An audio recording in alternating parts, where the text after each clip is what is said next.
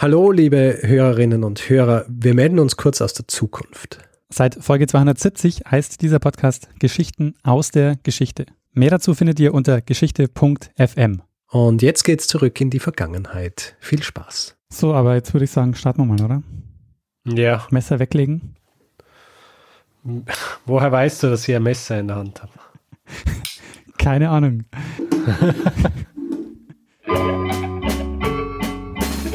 lernen ein bisschen Geschichte. Lernen ein bisschen Geschichte, dann werden Sie sehen, Herr Reporter, wie das sich damals entwickelt hat. Wie das sich damals entwickelt hat. Hallo und herzlich willkommen bei Zeitsprung, Geschichten aus der Geschichte. Mein Name ist Richard. Und mein Name ist Daniel. Ja, und wir sind zwei Historiker und wir erzählen jede Woche eine Geschichte aus der Geschichte. Und meistens machen wir das abwechselnd. Letzte Woche habe ich eine Geschichte erzählt. Daniel, erinnerst du dich noch an diese Geschichte? Ja, ich erinnere mich noch sehr gut. Es war nämlich eine sensationelle Geschichte über einen Hund, also über einen, äh, eine Hunderasse, ja. die in der frühen Neuzeit eine wichtige Funktion in der englischen Küche hatte. Richtig, der Turnspit Dog. Aber Letzte Woche ist ja nicht nur diese, diese äh, Folge veröffentlicht worden, sondern du hast ja auch noch eine Spezialfolge veröffentlicht. Sag mal da kurz was drüber. Ja, stimmt. Äh, ich habe die erste Folge der angekündigten Themenreihe zur Revolution ähm, veröffentlicht. Ein Interview mit Dirk Liesemer über den Kieler Matrosenaufstand und den Beginn der Revolution von 1918, 19. Sehr gut. Wie viele, ähm, wie viele Spezialfolgen kommen da noch? Insgesamt kommen jetzt noch zwei. Also es wird noch eine Folge geben zur Revolution in Hamburg und mhm. dann wird es noch eine Folge geben zur Revolution in München. Sehr gut. Also München ist auch nochmal sehr spannend. Also Bayern, weil in Bayern kommt es ja dann zum, zum, zum Freistaat Bayern und dann auch zur Ausrufung der Räterepublik. Das ähm, wird auch nochmal sehr interessant. Sehr gut. Das heißt, wir haben dann äh, Berlin, München, Hamburg und Matrosen abgedeckt. Richtig, genau. Also insgesamt vier Folgen für die ähm, für dieses Revolutionsspecial. Sehr gut. ja, aber weil äh, dich äh, das äh, entlässt dich ja nicht aus deiner Schuld. Richtig. Äh, so wie immer auch eine eine äh, reguläre Episode vorzutragen. Ja? Also wenn ich eine vorgetragen habe in der Vorwoche bedeutet es, dass du in der nächsten Woche dran bist. Das heißt also, ich erwarte mir äh, von dir heute eine Geschichte und frage deshalb, Daniel, was hast du mir und uns für eine Geschichte mitgebracht? Ja, Richard, ähm, ich starte gleich mal mit einer Gegenfrage. Ähm, wie trinkst du deinen Martini eigentlich am liebsten? Meinst du den Martini-Cocktail? Genau, den, ja. Äh, sehr trocken, aber ähm, am liebsten eigentlich dirty.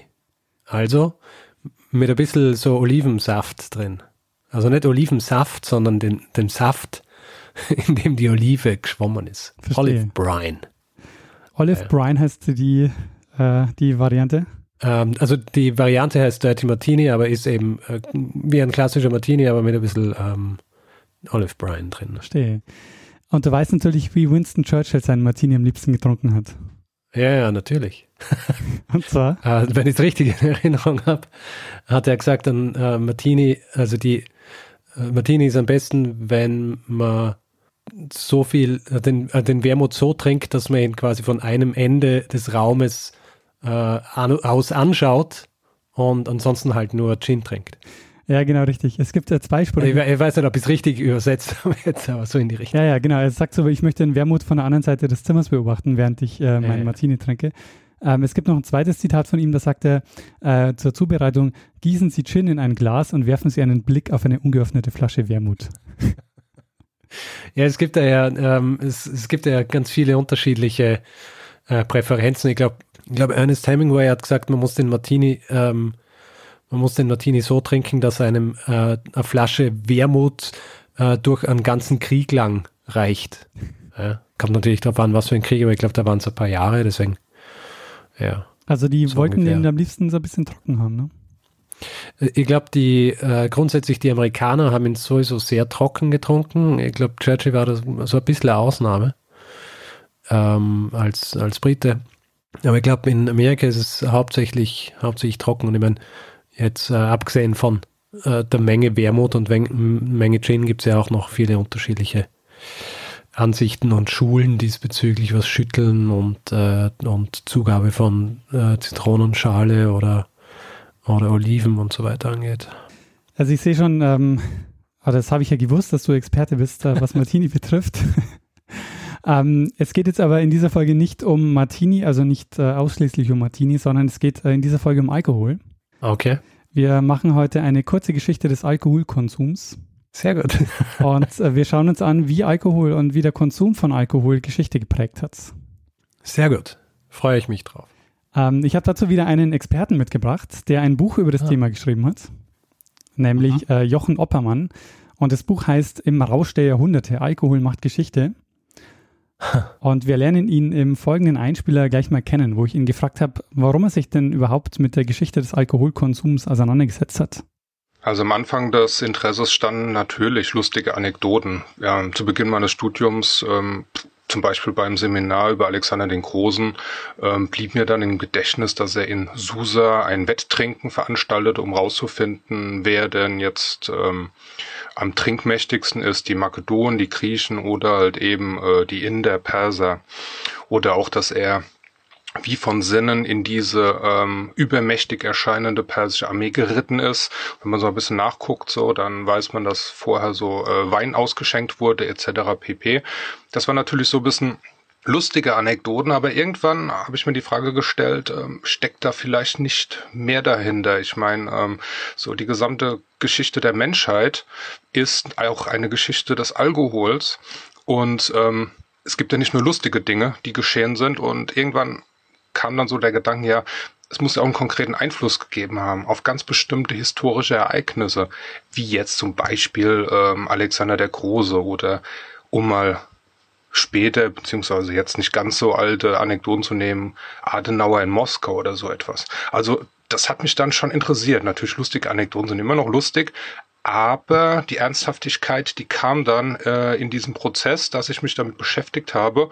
Und heute würde ich ähm, diese ganze Geschichte auch nicht mehr nur lustig sehen. Also das hat sich auf jeden Fall bei mir gewandelt. Also Alkohol ist jedenfalls während, der ganz, während des ganzen Zeitraums, für den sich Historikerinnen und Historiker interessieren, ähm, präsent. In diesem Zeitraum äh, kann man auf jeden Fall feststellen, dass Bier ähm, gebraut und getrunken wurde und auch Wein ähm, angebaut und getrunken wurde. Ähm, Jochen Oppermann hat als Beispiel gerade ähm, Adenauer in Moskau erwähnt. Vielleicht erinnerst du dich da an die Episode 140, die da heißt Eisbrecher für die Diplomatie, äh, das Fußballländerspiel Sowjetunion gegen äh, die BRD 1955. Ja, und, äh, also an den, an den genauen Titel hätte ich mich so jetzt nicht erinnert, aber ich, ich, ich kenne die Folge. ähm, naja, und äh, Adenauer war ähm, also äh, eine Woche nach diesem Fußballspiel ähm, ja in der Sowjetunion, das, äh, darum mhm. ging es auch in dieser Episode. Und ähm, das Interessante ist, dass Alkohol während äh, den, den Verhandlungen, die er dort geführt hat, eine wichtige Rolle gespielt haben. Äh, die ähm, Diplomaten, also den Diplomaten damals war klar, dass sie ähm, auch um das Vertrauen äh, dort zu gewinnen, erstmal auch mit den, mit den Kollegen dort äh, trinken müssen. Und die haben sich darauf vorbereitet, indem sie ähm, zum Beispiel ähm, versucht haben, ähm, Olivenöl äh, zu sich zu nehmen, äh, weil sie gedacht haben oder weil sie davon ausgegangen sind, dass sie das dann trinkfester macht. ähm, also die haben das dann äh, zu sich genommen, äh, quasi mit dem, ähm, weil sie davon ausgegangen sind, dass dann, dass sie dann den Alkohol langsamer aufnehmen, mhm. dann mehr trinken können. Aber das hat schon am ersten Verhandlungstag nicht mehr geklappt. Da mussten sie dann Adenauer aus der Runde nehmen, weil er zu betrunken war. okay. Aber ähm, sprechen wir erstmal über ähm, Bier. Ähm, vermutlich wurde schon so vor 10.000 Jahren das erste Bier gebraut. Das hatte aber weniger mit dem Bier zu tun, äh, das wir heute kennen. Das war auch im europäischen Mittelalter das wichtigste und am meisten verbreitetste ähm, Getränk. Ähm, schon allein deshalb, weil es weniger keimbelastet war als Wasser. Ähm, also, dass es weniger keimbelastet war, war damals jetzt nicht äh, bekannt, aber das ist eben der Grund, warum es äh, besser war, auch Bier zu trinken, weil zum Beispiel der Hopfen auch antibakteriell wirkt. Mhm. Überhaupt Hopfen, äh, Hopfenbier setzt sich dann erst im 16. Jahrhundert durch. Vorher wurde auch mit vielen anderen Dingen Bier gebraut, unter anderem mit Gagel. Gagel ist ein Strauchgewächs. Ähm, und es gibt heute noch Gagelbier. Also ich habe das noch nie getrunken, aber ähm, kann man auch heute kaufen. Äh, mhm. Gargelbier. Gargel. Vielleicht fürs nächste äh, HörerInnen-Treffen äh, besorgen wir uns mal eine Kiste Gargelbier. okay. Aber dass sich äh, das Hopfenbier durchsetzt, ähm, eben so im 16. Jahrhundert, hat auch oder hat ganz stark mit der Hanse zu tun. Und da erinnerst du dich vielleicht an die Folge zur Geschichte der Hanse. Ähm, ist, das der volle, ist das der volle Name der Folge? ähm, ich, Ansonsten erinnere ich mich nicht dran. Ne? Ähm, Zeitsprung 115. Ähm, ich glaube, einfach eine kleine Geschichte der Hanse oder so. Ich, äh, das yeah, weiß ich aber. Da habe ich erzählt, dass Hamburg als, Brau, äh, dass Hamburg als Brauhaus der Hanse galt. Aha. Weil es da im Mittelalter über 450 Brauereien gab. Also das war wirklich so ähm, der, das, das Zentrum auch des, äh, des Bierbrauens in, in dem deutschsprachigen Raum. Mhm. Und nicht Bayern, ähm, das ja heute so als das Bierland gilt. Ja, ganz interessant ist ja, dass Bayern bis ins Spätmittelalter als Weinland galt. Weizenbier beispielsweise war bis Mitte des 16. Jahrhunderts in Bayern verboten. Der Weizen war einfach zu kostbar, um ihn in den Braukessel zu werfen. Dagegen waren in den norddeutschen Städten, wie zum Beispiel Hamburg, das waren ja Bierstädte. Hamburg beispielsweise galt im 15. Jahrhundert als Brauhaus der Hanse. Man stieß dort im, in der Mitte des 15. Jahrhunderts bis zu 550.000 Hektoliter Bier im Jahr aus. Das ist eine immense Menge. Und Hamburgs Aufstieg hing unter anderem damit zusammen, dass man im Jahr 1370 von dem Exportbier auf das Weißbier umstellte. Heute verbindet ja kein Mensch mehr Hamburg mit Weißbier. Wie gesagt, da hat so eine Verschiebung stattgefunden. Die größte Bierausstoß von diesen nördlichen Hanseländern äh, hatte übrigens Danzig im Jahr 1450 mit 648.000 Hektoliter. Aber bereits zu diesem Zeitpunkt begannen die holländischen und flandrischen Städte den Rang abzulaufen, also eine große Konkurrenz zu bilden. Generell galten die Braumeister in Flandern als besonders geschickt, als besonders berühmt. Beispielsweise Kaiser Karl V. nahm in sein, äh, sein Alterssitz, auf seinen Alterssitz in, in Spanien nach Jüst einen flandrischen Braumeister mit. Der musste dort für ihn sein Lieblingsbier brauen. Heute gibt es übrigens in Spanien auch noch eine Biermarke, die heißt Legato de Just, also Vermächtnis von Just. Das ist auch eine ganz interessante Geschichte. Ja, interessant ist, äh, wenn man sich mit Bier beschäftigt, natürlich auch die Geschichte äh, mit dem Reinheitsgebot von 1516. Mhm. Und äh, das dient ja heute im Grunde nur noch äh, so als äh, nur noch so dem Marketing. Ja. Ähm, wird auch gerne so als äh, das älteste bekannte Lebensmittelgesetz bezeichnet und beruft sich darauf, um zu betonen, dass das Bier eine hohe Qualität hat. Ähm, ja. Weil Bier sollte nur noch mit Gerste, Hopfen und Wasser gebraut werden. Ähm, wir hören mal Jochen Oppermann, äh, der erzählt, was das Reinheitsgebot für Bayern eigentlich bedeutet hat und äh, wie es zustande kam.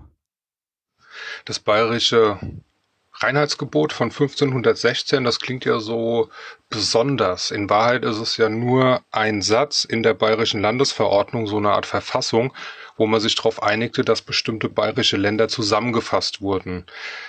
Wichtig wurde es und auch ähm, besonders sinnvoll, weil damit die Qualität des Bieres dahingehend geregelt wurde, dass es wettbewerbsfähig war. Also vorher hat jeder so für sich selber so ein bisschen dahin gebraut, teilweise auch mit ganz furchtbaren Zutaten, die nicht unbedingt immer gesund waren. Und mit diesem Reinheitsgebot, das in der Verfassung festgeschrieben wurde, war dann die Qualität geregelt. Nun, was brachte das? Das brachte einerseits dass die Menschen, die dann gerne Bier tranken, erstmal gesundes Bier hatten. Bier an sich, gut hergestellt, ist ja gesund und nahrhaft. Daran gibt's ja keinen Zweifel. Gesunde Untertanen können Steuern zahlen. Die können arbeiten. Und diese Steuern, die darauf erhoben wurden, brachten natürlich wieder für Bayern etwas. Bald schon begannen die Bayern, den norddeutschen Städten den Rang abzulaufen, indem sie ihr Bier weiterverkauften und dann entsprechend besteuern konnten. Also es steht ein ganz großer wirtschaftlicher, finanzieller Aspekt hinter dieser Geschichte, die eben die Bayern so ein bisschen aus den anderen deutschen Staaten hervorgehoben haben.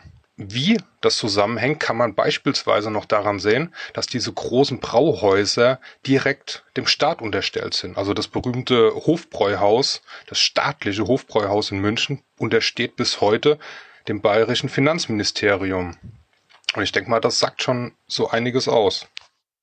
Interessant ist ja, dass das Reinheitsgebot ja gar nichts über die Qualität an sich aussagt, sondern nur von den Dingen, äh, äh sondern vor allen Dingen in, bestimmte Inhaltsstoffe ausschließt, äh, die mhm. man lieber anderweitig verwenden wollte. Also zum Beispiel den Roggen oder den Weizen, weil man die als zu wertvoll ähm, erachtet hat. Ja. Ähm, und wollte man zum Beispiel, oder wollte jemand zum Beispiel mit Weizenbier brauen, dann musste er sich ein, ein Sonderrecht kaufen, das sogenannte Weißbierprivileg. Ah.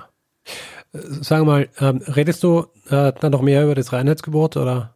Ähm, so ein kleines bisschen, aber du kannst ja schon mal, äh, okay. äh, schon mal was sagen. Also ich würde noch ein bisschen zur Kritik am Reinheitsgebot noch was sagen, aber äh, du hast. Ach so, ich weiß, nicht, äh, ich weiß nicht, ob ich da vorgreife oder ob das auch äh, so gefährliches Halbwissen meinerseits ist, aber ähm, was ich ja über das Reinheitsgebot weiß, ist, dass es ja lange Zeit dann eigentlich gar nicht mehr wichtig war, aber dann erst quasi im letzten Jahrhundert wieder so ausgegraben worden ist, damit man Bier in die USA verkaufen kann. Äh, das mit den äh, USA weiß ich nicht, aber ähm, was ich, was auf jeden Fall stimmt, oder was ich, äh, was ich auf jeden Fall bestätigen kann, ist, dass das äh, Reinheitsgebot äh, erst 1918 äh, so formuliert wurde, wie wir es heute kennen. Also das Wort Reinheit hm. zum Beispiel kommt im ursprünglichen Text gar nicht vor. Hm. Dass es als Reinheitsgebot gilt, ist quasi eine Erfindung des 20. Jahrhunderts. Ja, also ich glaube ebenso als, als ein Marketing-Vehikel, wie du es eh vorhin auch schon äh, angesprochen hast. Und ich glaube eben unter anderem auch, damit man dann eben sagen kann, dieses wertvolle deutsche Bier, weil wenn man in, in den USA ist zum Beispiel, dann gilt ja deutsches Bier als quasi das ultimative Bier. Genau, ja. ja und äh, in, in erster Linie eben wegen diesem, wegen diesem Reinheitsgebot. Aber lustig ist eben, dass, dass das Reinheitsgebot quasi gar nichts über die Qualität des Bieres aussagt, ja, sondern ja. nur über die Inhaltsstoffe. Ähm, ja, deswegen, deswegen funktioniert, weiß man ja, dass das Marketing funktioniert hat. ja, richtig. Aber gerade, äh, und deshalb wollte ich noch einen kleinen Exkurs machen, auch zum, zur Kritik am Reinheitsgebot, weil gerade so die, die Craft-Beer-Szene, die deutsche, die übt ziemlich Kritik oh, ja. nämlich daran. Die sagen nämlich, dass, äh, dass damit Inhaltsstoffe ausgeschlossen werden, aber quasi nichts über die Qualität der Inhaltsstoffe ausgesagt wird. Mhm. Ähm, und deshalb kann es gar kein Gütesiegel sein. Ähm, vielmehr ist es nämlich so, dass deutsche Bierbrauer damit benachteiligt werden, weil quasi die deutsche Bierkultur darunter leidet. Wenn du in Deutschland Bier braust, dann darfst du es nur als Bier verkaufen, wenn es nach dem Reinheitsgebot gebraut wurde. Wenn du allerdings ähm, ein belgisches Bier hast, dann kannst du dort ähm, andere Inhaltsstoffe verwenden, kannst es in Deutschland aber als Bier verkaufen. Und gerade wenn man sich auch anguckt, was so in anderen Ländern für eine Vielfalt mittlerweile an Biersorten herrscht, gerade die belgischen Biere oder so, dann äh, zeigt das halt, dass es nach dem deutschen Reinheitsgebot gar nicht möglich wäre. Und äh, deshalb ist das deutsche Bier quasi auch, äh, gibt es da auch nicht diese Vielfalt. Also es, äh, es bevorteilt oder benachteiligt im Grunde die Kleinen, weil die Großen, die brauen eh ihr, ihr typisches äh, Standardbier. Genau, und das ist eben genau der Punkt. Ne? Also ähm, Bier, wenn du dir gerade so die großen Brauereien anschaust, das ist quasi so ein Einheitsbier. Gedingse. Das aber, also da hat das Reinheitsgebot ja gar kein, äh, ist ja gar kein Gütesiegel, sondern das ist halt einfach ähm, ja, ja. So, so ein langweiliges, blondes genau, Bier. Genau. Ja. Ja, so viel zum Bier, Richard. Sehr gut. Äh, kommen wir mal zur Diplomatiegeschichte und dem Verhältnis von Alkohol und Politik. Und äh, wir beginnen mit der Geschichte einer Geste beim Trinken, die auch heute noch sehr verbreitet ist, nämlich dem äh, Zuprosten. In den alten, archaischen Zeiten war der Fremde, der irgendwo hinkam, immer gefährdet, aber auch Gefährder. Man wusste ja nicht, was will der Kerl, beziehungsweise wenn er irgendwo fremd war, wusste er auch nicht, wie sind die Leute mir gegenüber. Daraus entstand gewissermaßen das Zutrinken, heute würde man auch sagen so Zuprosten, als Friedensgeste. Man erwiderte den Trunk und gab zu verstehen, ich bin hier in friedlicher Absicht. Und wenn man eben diesen Trunk bekam, dann ähm, war man auch bei Leuten, die es einigermaßen gut mit einem meinten. Es war also eine existenzielle Friedensgeste. Im Laufe der Zeit wurde dabei bei diplomatischen Anlässen ein Trinkzwang. Man konnte also sich dem nicht mehr entziehen. Wie möchte man mit jemandem verhandeln, der mit einem nicht trinkt? Das war ein ganz großes Problem, beziehungsweise die Diplomaten mussten sich dem anpassen. Und das artete dann in wahre Trinkschlachten aus. Man musste also trinkfest sein, wenn man in der frühen Neuzeit, 17. bis 18. Jahrhundert eben an bestimmten Herrscherhöfen seinen Dienst antrat. Beispielsweise war der Zarenhof in St. Petersburg extrem berüchtigt. Friedrich Wilhelm, der Soldatenkönig aus Preußen, schickte einen jungen Adling mit den Worten hin, den kann der Zar gut leiden, der kann saufen und bleibt doch bei Verstand. Ich denke mal, das zeigt schön, welche Anforderungen an bestimmte Diplomaten gestellt wurden und mit was sie klarkommen mussten. Es äh, gibt auch die Anekdote, dass das Anstoßen daher kommt, dass man sich vergewissern wollte, dass man nicht vergiftet wird, weil man hat so fest angestoßen, dass das Bier oder der Wein übergeschwappt ist, auch ins andere Glas. Und damit war klar, sozusagen beide trinken auch ähm, vom, vom, vom gleichen Getränk und äh, mhm. vergiften sich nicht gegenseitig. Da fallen mir, mir sind jetzt zwei Dinge eingefallen ja. äh, dazu. Jetzt, weil du auch gerade das Vergiften angesprochen hast, die, die, der Zahnhof ist ja, äh, ist ja mal vorgekommen in einer Geschichte, die ich gemacht habe. Also der Zahnhof, der trinkt. Ähm, vielleicht erinnerst du dich noch an diese Episode, wie die, wie die Bläschen in, in den Champagner gekommen Oh ja, richtig. Ja. Das ist ja, das war ja schon einmal eine Alkoholfolge, aber sehr speziell, sehr spezifisch. Und äh, da ist es ja darum gegangen, dass der, dass der, der Zahnhof äh, bestellt hat bei einem französischen äh, Champagnerhersteller die, die klaren Flaschen, also die durchsichtigen, die auch nicht so wie die klassischen die klassischen Champagnerflaschen unten so eine Einbuchtung gehabt haben, sondern äh, so war, dass man äh, keine Bombe drin verstecken hat können und das auch gesehen hätte, wenn sie versteckt gewesen wäre. Und ähm, das ist ja dann dieser Kristall äh, Champagner worden, der dann erst nach 1945, glaube ich, der Allgemeinheit auch verkauft worden ist. Ah, sehr spannend. Der habe ich jetzt gar nicht mehr am Schirm gehabt, die Folge. Weißt du noch, ähm, was das für eine Folge war? Äh, ich weiß, dass der Titel, glaube ich, war, wie die, wie die Bläschen in Champagner kamen.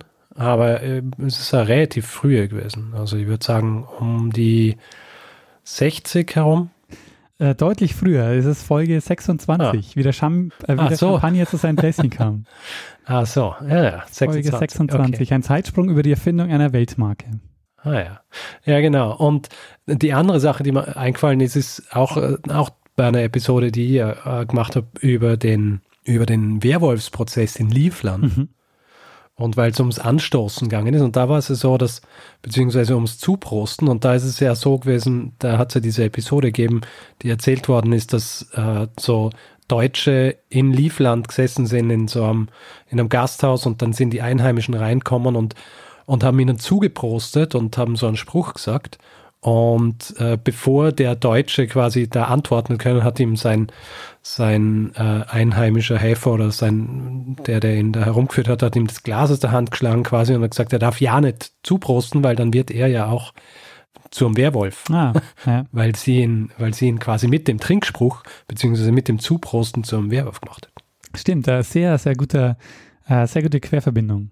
Ähm, sehr interessant fand ich auch den, äh, den, den Trinkzwang, äh, und ich habe deshalb auch bei Jochen Oppermann nochmal nachgefragt, äh, was es denn mit dem äh, Trinkzwang auf sich hat. Die Institution des Trinkzwanges versuchte man natürlich auch dahingehend auszunutzen, indem man den fremden Diplomaten oder Abgesandten versuchte derart betrunken zu machen, dass er einem bestimmte eventuell geheime Informationen mitteilte. Dafür wurde sogar ein Amt geschaffen, die Strenoipotatoris kann man grob auf Deutsch als Hartsäufer oder starke Säufer übersetzen. Damit ist, glaube ich, das Programm schon vorgegeben hatten die Aufgabe, bei diplomatischen Treffen den Abgesandten unter den Tisch zu trinken, um ihnen Geheimnisse zu entlocken.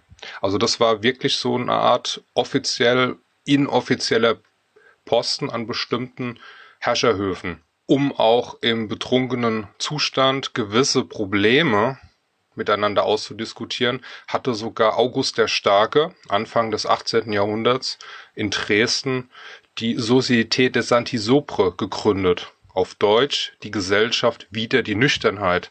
Da traf man sich an einem runden Tisch, vor allem mit eben äh, schon genannten Preußenkönig Friedrich Wilhelm und versuchte so kleinere Grenzstreitigkeiten mit viel Alkohol beizulegen. Dazu passt auch eine Geschichte, die vom römischen Autor Tacitus überliefert ist.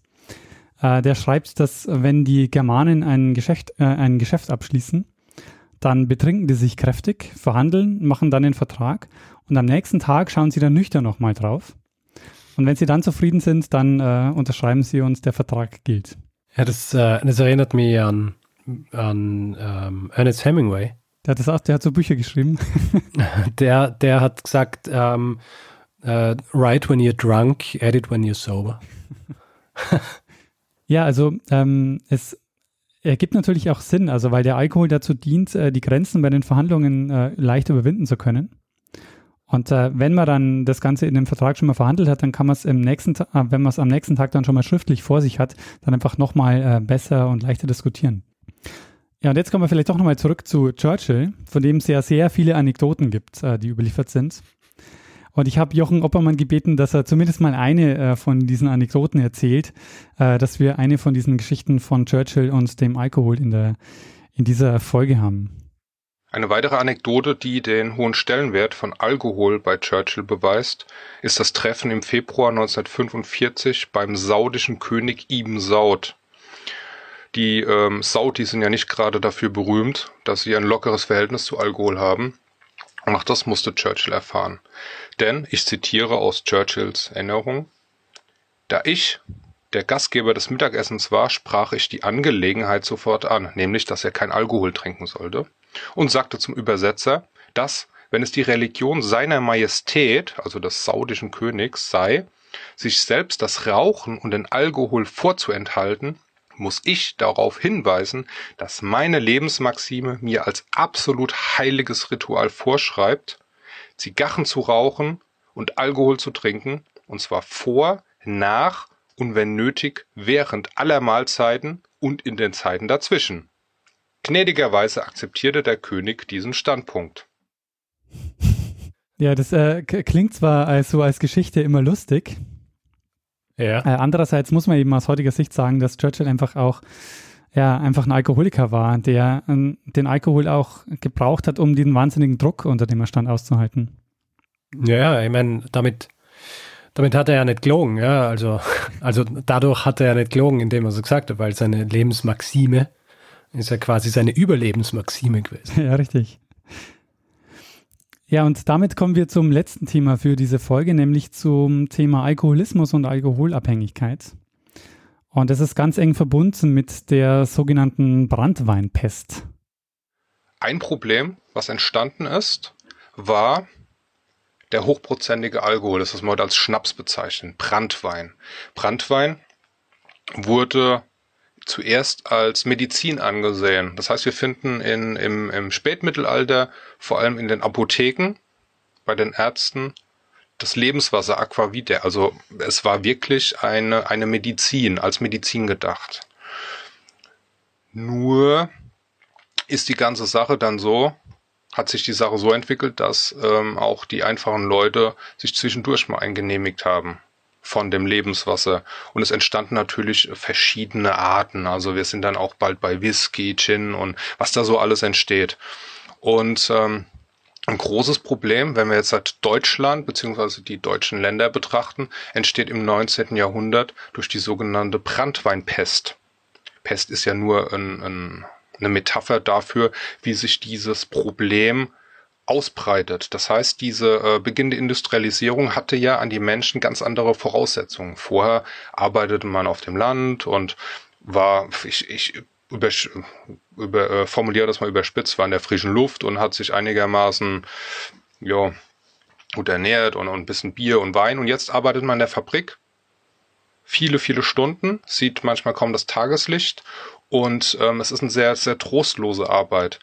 Zeitgleich kommen billige Schnäpse auf. Also Kartoffelschnaps und ähm, was da so alles gebrannt wird. Ganz, ganz furchtbares Zeug. Und die Arbeiter, die gewohnt sind, Bier zu trinken mit viel, viel geringerem Alkoholgehalt, trinken jetzt dieses hochprozentige schon morgens zum Frühstück. Und das äh, flächendeckend in ganzen deutschen Ländern. Und das führt zu dieser sogenannten Brandweinpest, dass die Menschen ganz schnell furchtbar krank werden Delirium tremens. In dieser Zeit kommen auch diese ganzen Begrifflichkeiten auf, auch der Alkoholsucht, der Alkoholkrankheit. Das entsteht ja alles. Der Trinker ist ein kranker Mensch. Das entsteht. Und natürlich für den Staat entstehen da große Probleme. Wir geben uns da ja keine Illusion hin, wenn zigtausende von Arbeitern äh, kaum das 30. Lebensjahr erreichen und auch vorher schon äh, sturzbetrunken in den Fabriken Unfälle haben und so weiter und so fort, ist das ein riesiges Problem. Dem nimmt sich ab der Mitte des 19. Jahrhunderts die Kirche an, bestimmte soziale Einrichtungen, aber auch der Staat. Und das ist etwas, ähm, was man heute ja auch so nicht mehr so ähm, präsent hat, welche flächendeckende ähm, Probleme dieser billige Schnaps in den deutschen Ländern und dann auch im Deutschen Reich hatte. Das ist auch nochmal eine sehr wichtige Geschichte, weil sie zeigt, äh, wie sehr Alkohol ähm, quasi wirklich auch so ähm, präsent ist in der Geschichte. Also nicht nur, wenn man sich mit Politik äh, beschäftigt, auch mit, äh, mit Wirtschaftsgeschichte, äh, Sozialgeschichte, Alltagsgeschichte und eben auch Medizingeschichte. Mhm. Also das ist sozusagen mhm. ein Thema, das sich wirklich ähm, durch die Geschichte zieht und durch ähm, alle Bereiche zieht. Die, diese Brandweinpest, das hat es ja auch, äh, weil er von der Industrialisierung und so weiter gesprochen hat, das hat es ja in, in England auch gegeben. Oder? Ja, genau. Ja. Also das, in, in England war es halt der Gin. Ja. Und äh, in England ist ja der Spitzname für Gin war ja auch Mother's Ruin. Ja. Ähm, weil es so verbreitet war und so viele Leute einfach ähm, ständig Gin getrunken haben. Da, ich glaube, in, in England ist, sind sie ja, glaube ich, noch weitergegangen, die, die Inhaber der Fabriken, dass sie teilweise die Leute einfach mit Gin bezahlt haben. Ja, genau, ja. Teilweise. Das, ja, also Bezahlung mit Alkohol habe ich auch schon, äh, habe ich auch gelesen, ja, im, im Zuge und, der Brandweinpest. Äh, und weil es damals ja auch noch nicht solche ähm, äh, Bestimmungen gegeben hat, haben wir natürlich auch Kinder in den Fabriken gearbeitet und die sind auch mit Gin bezahlt worden. Ja. Das heißt, du hast ganz viele Kinder gehabt, die schon, ähm, die schon alkoholabhängig waren, ja. Also tatsächlich wirklich so ein äh, Problem der Industrialisierung und, und äh, des harten Alkohols. Genau, und dass der halt so also billig zu haben war und ähm, dann eben auch in dieser Zeit auch so sich so wahnsinnig verbreitet hat. Mhm. Äh, und eine Geschichte, die damit dranhängt, ist ja dann auch, dass Anfang des 20. Jahrhunderts führt ähm, ja unter anderem auch die Geschichte der Brandweinpest dazu, dass, ähm, dass sowas wie die Alkoholprohibition entsteht. Mhm. Äh, die wir immer mit den USA verbinden, aber die gab es nicht nur in den USA, also die gab es auch in, ein, mhm. in, einigen anderen Ländern, ähm, unter anderem zum Beispiel in Russland, Norwegen und Finnland. Und ähm, ja, Richard, das war mein Zeitsprung über die Geschichte des Alkoholkonsums. Ähm, eine Geschichte, bei der wir jetzt sehr wild und äh, auch sehr schnell durch die Jahrhunderte und Themen gesprungen sind. Mhm. Ähm, ähm, über, ich würde mal behaupten, es lässt sich problemlos über jede Geschichte, die ich jetzt äh, erzählt habe, noch, ein, noch einen Zeitsprung machen. Ähm, mir ging es jetzt aber vor allen Dingen einfach mal darum, das Thema aufzumachen, einfach mal grundsätzlich äh, über dieses Thema zu sprechen äh, und nicht so äh, ins Detail zu gehen. Sehr gut. Also, äh, wie du gesagt hast, das ist wirklich so ein, so ein äh, weiterhin Thema, weil mir, mir fallen dann immer zu jedem Ding, fällt mir noch irgendwas auf oder ein, zu dem, was gesagt worden ist, weil das halt wirklich auch was ist, was, was sich durch, durch jegliche Gesellschaft und Kultur und äh, Zeiträume zieht. Ja, ja genau. Und ich meine, was sehe ich, ich bin Österreicher. also äh, bei uns bei uns geht natürlich, wenn du in der Politik bist, sowieso nichts, wenn du nicht, wenn du, wenn du nicht Alkohol trinkst. Ja. ja. Also außer du, du möchtest unbedingt irgendeine Exotenrolle haben und äh, da gibt es vielleicht ein oder zwei, für die Platz ist, ja. Ähm, diesbezüglich, aber generell, wenn du, wenn du halt in Österreich nicht trinkst, dann, dann schaffst du es ja nicht einmal durch die, äh, durch die, durch die Bierzelte, wenn du, wenn deine, wenn deine Wahlkämpfe stattfinden ähm, hast nicht wahnsinnig große Chancen. Wie gesagt, du brauchst es nicht nur dann bei den Verhandlungen, sondern brauchst es halt, um überhaupt einmal in eine Position zu kommen, dass du Verhandlungen führen kannst. Ja, absolut. Ja. Ähm, eine kleine Sache ist mir noch eingefallen, ähm, weil es ähm, ebenso, wenn, wenn ein Getränk das andere ablöst zum Beispiel, ja, also dass man dann plötzlich harten Alkohol statt, statt so wie Bier oder Wein trinkt, mhm und quasi auch wieder ein Querverweis zu, zu einer Episode, die ich gemacht habe über den, über den Paderborner Kaffeelärm. Mhm.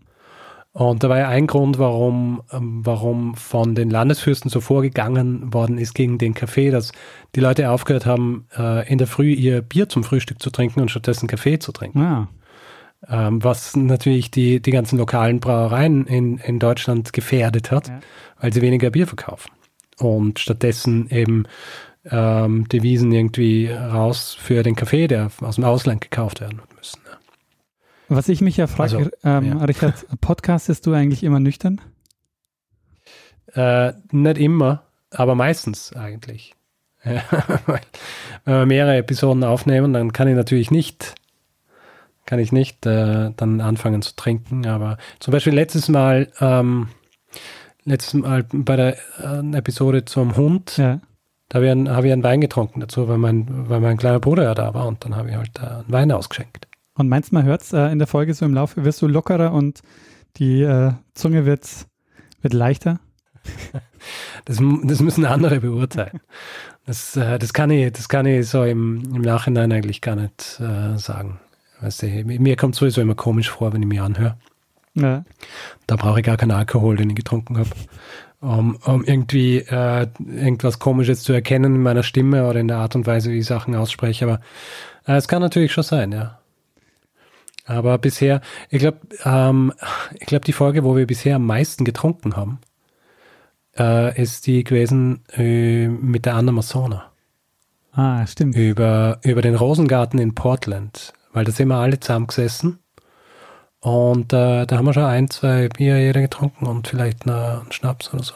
Aber da haben wir nicht viel erzählen müssen, da war es einfacher. Eben, ja. Ja, Ja.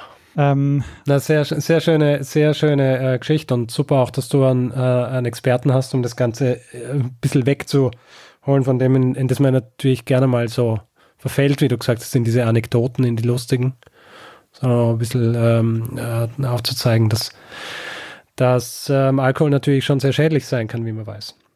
absolut, genau. Also ähm, sehr schädlich sein kann, aber eben ähm, sehr, ähm, ja, sehr prägender Faktor auch in der Geschichte war ähm, an, an einigen Stellen oder an vielen Stellen. Mhm. und sich eben durch die Kulturen gezogen hat. Ähm, ja, vielen, vielen Dank äh, an, an Jochen Oppermann, den Experten für die Folge, der das Buch im Rausch der Jahrhunderte Alkohol macht Geschichte geschrieben hat. Ja, und dann, Richard, würde ich sagen, ähm, mach mal einen Deckel drauf und den Sack zu. Passt. Mach mal ein Feedback-Hinweis. Jawohl, machen wir das. Alles klar. Also wer Feedback geben will zu dieser Episode oder zu anderen, kann das entweder per E-Mail machen, feedback.zeitsprung.fm oder auf unserer Website zeitsprung.fm. Auf Twitter sind wir auch, twitter.com slash zeitsprungfm. Persönlich sind wir auch dort, ich jetzt Stormgrass, Daniel Ed Mestner und auf Facebook sind wir auch facebook.com slash zeitsprung.fm und wer uns reviewen will, ähm, also drüber schreiben, wie gut oder schlecht wir sind oder uns einfach Sternchen vergeben will, äh, von 1 bis 5 oder was auch immer man vergeben kann, kann es zum Beispiel auf iTunes machen oder auch auf panoptikum.io und wer uns auf Spotify anhört, kann uns folgen, das ja auch so eine Art Feedback ist. Absolut, ja, genau. Äh, und es gibt noch ein weiteres Feedback. Äh, wir freuen uns über alle, die uns ein bisschen was äh, zukommen lassen und uns äh, mit einer kleinen Spende dabei unterstützen, hier jede Woche eine Folge zu erzählen. Wir haben alle Hinweise, die ihr braucht, um uns ein bisschen was zukommen zu lassen, auf der Webseite zusammengefasst. Und wir würden uns sehr freuen, wenn ihr ähm, uns da eine, eine kleine Spende zukommen lasst. Wir bedanken uns in dieser Woche bei Otto, Georg, Manuel, Kevin, Jonathan, Ude, Florian, Oliver, Daniel, Jan, Wilfried, Sebastian, Frank, Michael und Rainer. Äh, vielen, vielen Dank für eure Unterstützung. Ja, vielen herzlichen Dank. Ja, und dann, Richard, würde ich sagen, geben wir einem das letzte Wort, der es immer hat. Ja, Bruno Kreisky. Lernen ein bisschen Geschichte. Lernen ein bisschen Geschichte, dann werden Sie sehen, der Reporter, wie das sich damals entwickelt hat. Wie das sich damals entwickelt hat.